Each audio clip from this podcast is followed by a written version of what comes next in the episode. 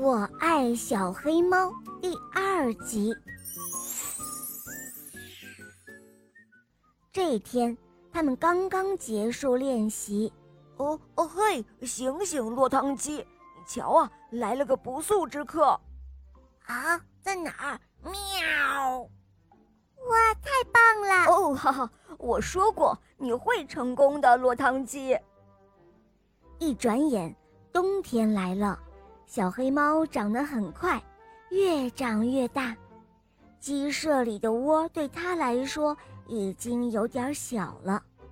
这天早上，打开了房门，小鸡们看到眼前的景色都惊呆了。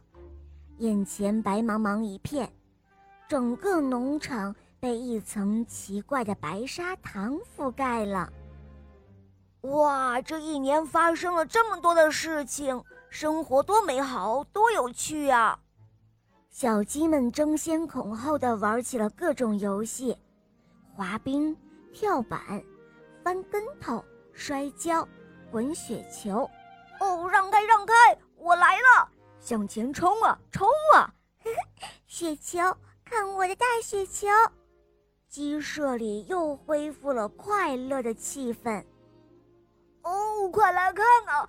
吓死人了！河水变得像石头一样的硬，我们以后可怎么喝水呀？哦，太可怕了！小刺头在河边大叫道。欢乐的游戏戛然而止。肯定又是那只黑猫惹的祸！呃，就是它！小胖墩儿喊道。呃，我真是受够了！我们要把它干掉！谁也不许动！卡门和卡梅利多勇敢的站出来保护他们的朋友。喂，不用再吵了，我是来向你们告别的，谢谢你们收留了我。小黑猫决定去旅行，看看外面多姿多彩的世界。哦，我的孩子。你是我见过最出色的捕鼠能手，我们会想念你的。几个好朋友伤心的不知道该说什么，没想到离别会是这样的痛苦。卡梅利多和贝里奥哭了起来，卡门也放声大哭。小黑猫劝他们说：“好了好了，你们看看我都没哭嘛，我已经长大了。”应该到外面的精彩世界去看一看，闯一闯。落汤鸡走了，小胖墩儿和其他的小鸡们高兴极了。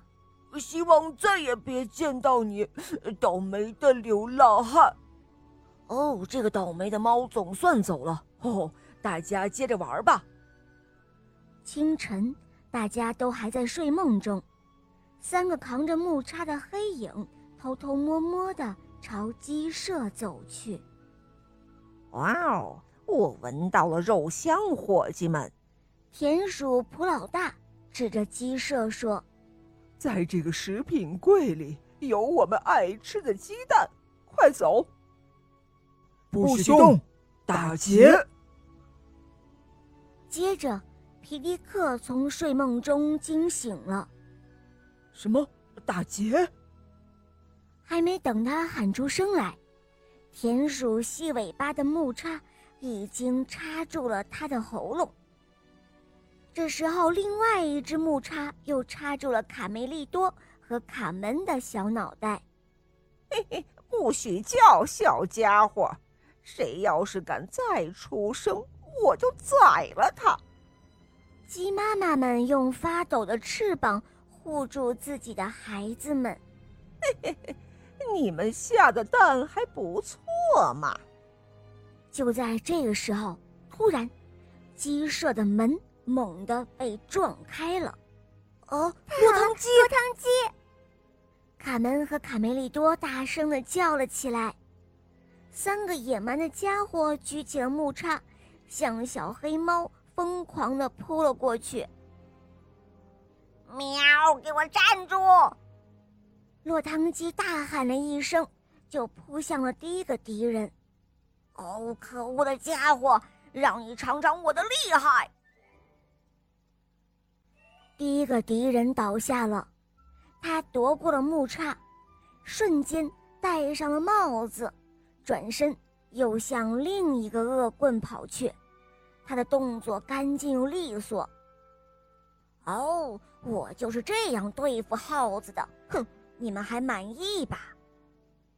狡猾的田鼠普老大眼看又不是这只黑猫的对手，便背起了鸡蛋。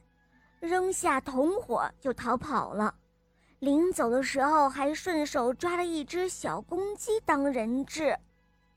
这时候，在鸡舍里，大家都围了过来，鼓掌欢迎已经高出他们两个头的救命恩人小黑猫。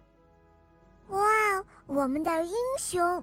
卡门欣喜地喊道：“救命啊！救命啊！快去救救小胖墩儿吧！”他被抓走了。落汤鸡一听，毫不迟疑的就冲了出去。哦，佩罗，借你的羽毛一用。哎呦，你拽我的毛的时候轻点儿。哎呦！卡门、卡梅利多和贝里奥沿着雪地上落汤鸡留下的脚印追了出去，他们很担心小胖墩儿。会被坏蛋田鼠吃掉。在快要进入森林的时候，小胖墩儿迎面跑来，呃呃，吓死我了！呃，是落落汤鸡救了我。呃，他把那个家伙痛打了一顿，快快过去看看。哦哈，看来坏蛋田鼠们再也不能作恶了。落汤鸡，你真的是太棒了。呃，刚才这个坏家伙还说我很胖，呃，可以做鸡肉三明治呢。想起刚才的险境，小胖墩儿就浑身发抖。咦，我们的小黑猫在哪儿呢？卡门有些担心的问道。喂，落汤鸡，它在那儿。呵呵，你们瞧啊，我这身打扮怎么样，朋友们？我还有事儿呢。再见了，呃，落汤鸡，对不起了，我不应该瞧不起你，还叫你流浪汉。小胖墩儿后悔的在后面喊道：“从今天以后，我只叫你穿靴子的猫。”就这样，时间过得飞快，阳光明媚的夏天又到了。哇哦，看啊，有一辆马车过来了。呃，是穿靴子的猫。卡门兴冲冲地扑向了小黑猫。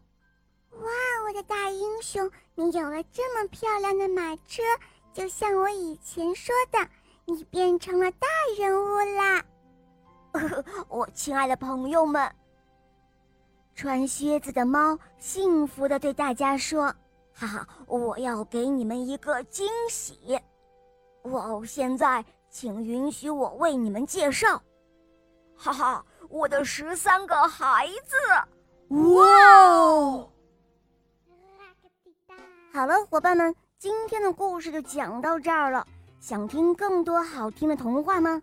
赶快关注“肉包来了”，在我的首页可以收听到肉包讲的睡前故事。成语的故事，还有公主故事，当然还会有很多你没有听过的童话专辑哦，小伙伴们赶快来收听吧！好啦，我们下期节目再见哦，拜拜。